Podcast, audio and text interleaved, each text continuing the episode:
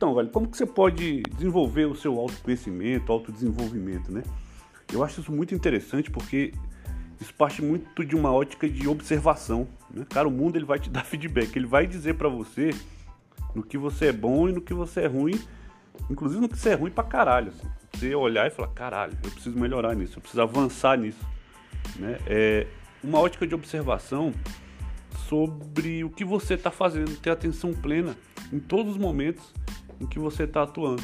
Entender suas emoções, entender o sentimento que aquilo está despertando em você, para você saber administrar de repente, porque o grande lance aqui, cara, é que o nosso pensamento ele é meio que incontrolável, assim, né? A gente é, tem sempre uma sensação de que precisa pensar muito o tempo todo, né? E tome-lhe conteúdo para dentro e tome-lhe estímulo, né?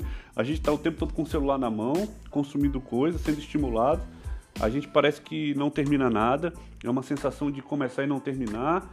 E você vai pensando nisso, você vai se colocando culpa, vai se colocando medo, né? Vai se colocando, sei lá, travas, né?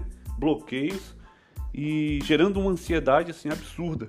Então, quando você começa a observar isso e internalizar isso, entender o porquê que você está sentindo aquilo, o que está causando aquela emoção, teu pensamento é, ele gera uma emoção. Essa emoção ela gera uma energia, ela conecta com algum tipo de energia.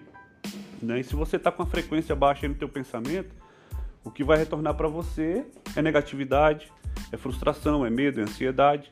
Né? Então é importante muito você observar para saber se realmente aquilo parte de você ou se você está recebendo alguns estímulos externos que está fazendo você pensar daquela forma. Então, se observar é muito importante. Essa ótica da observação, ela é fundamental para o nosso autodesenvolvimento. Ela é fundamental uh, ah, para a gente quebrar algumas barreiras e obstáculos que estão impedindo da gente avançar. Né? Você diminui o teu barulho mental, né? entende de repente, ah, hoje eu estou um pouco triste, ou hoje eu estou muito ansioso. O que está causando isso?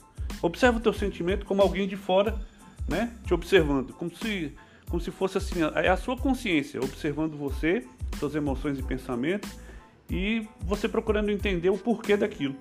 Quando você começa a praticar esse tipo de exercício, você começa a desenvolver autoconsciência, autocontrole, inteligência emocional, né? É, você começa a regular suas emoções, as emoções já não se conectam com energias tão negativas, e aí você começa a ganhar produtividade, você começa a ganhar tranquilidade, serenidade para você atuar nas áreas que você precisa atuar. Imagina o tanto de papel que a gente tem que cumprir durante o nosso dia, né? Sei lá, de pai, de esposo, no meu caso, né? É, filho, amigo, tio, enfim, é, né? E, e, empresário e líder de equipe.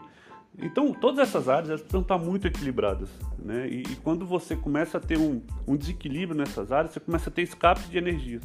Então, é muito legal você, primeiramente, se observar, entender porque que você está sentindo isso, né? E definir algumas metas para cada área dessas suas vidas, de, de, para cada área, né? Dessa vida, de, desses papéis, né? Que a gente, que a gente atua, que a gente é, é, efetivamente exerce aqui, né? Nessa nossa passagem aqui. Então, eu queria trazer essa reflexão porque foi algo que me trouxe muita produtividade quando eu entendi isso, né? Foi como se fosse uma chave que tivesse virado Fala assim, agora sim, Gutenberg, você está pronto, você. É como se. Eu sempre brinco né, com essa analogia, como se eu tivesse colocado aquele lance da máscara do avião, coloca primeiro em você, depois você ajuda os outros. E quando você joga essa luz né, dentro de você, começa a entender as suas sombras ali e o porquê que elas estão acontecendo, né, você vai iluminando cada uma delas e se auto-iluminando é, e criando uma força motriz interna para fazer faz, é, valer e acontecer qualquer coisa que você for meter a mão aí.